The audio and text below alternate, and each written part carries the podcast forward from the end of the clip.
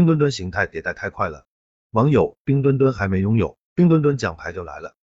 五日进行的北京冬奥会短道速滑混合接力决赛后，网友们惊叹发现，前三名代表队的冬奥健儿人均冰墩墩还是金色的冰墩墩奖牌，一众网友喊话求链接，还有网友表示，我离金色冰墩墩只差一个冬奥冠军。从新晋顶流冰墩墩来看冬奥会的带货实力，零八秒谁能抵抗冰墩墩呢？前一秒显示还有库存。后一秒就提示已售罄。过去两天，超百万人涌入奥林匹克官方旗舰店淘梦中情墩。冬奥的精彩从来都不局限于赛场。北京冬奥会开幕前夕，吉祥物冰墩墩就已经圈粉全世界的运动员及网友。日本记者买了六个冰墩墩纪念徽章藏在衣服里面。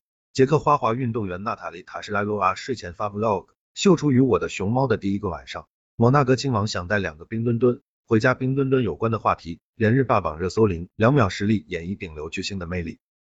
这不是冬奥周边第一次成为网红，去年双十一期间，冰墩墩手办、历届冬奥徽章、北京冬奥会特许国旗款羽绒服等，就引发年轻人野性消费。冬奥的带货实力也显示在冰雪运动上，除夕至正月初四，天猫滑雪装备同比去年同期增长超百分之一百八十，冰上运动相关品类增长更是超过百分之三百。接下来将有多款冬奥周边陆续上新，冬奥会也带动冰雪旅游热。虎年春节冰雪旅游相关商品飞猪订单量较去年春节同比增长超百分之三十。吉林长白山、黑龙江亚布力、湖州安吉等滑雪胜地的订单快速增长，广州、重庆、成都等地的室内滑雪场也成为热门去处。无论是南方还是北方，丰富多样的冰雪活动成为这个春节的消费热选。三亿人参与冰雪运动。从愿景走向现实，零零后正成为冰雪旅游的新生力量。零零后春节冰雪旅游预订量同比增长超百分之八十，远超其他年龄段。滑雪、赏冰灯、冰雕，在冰雪乐园吸雪。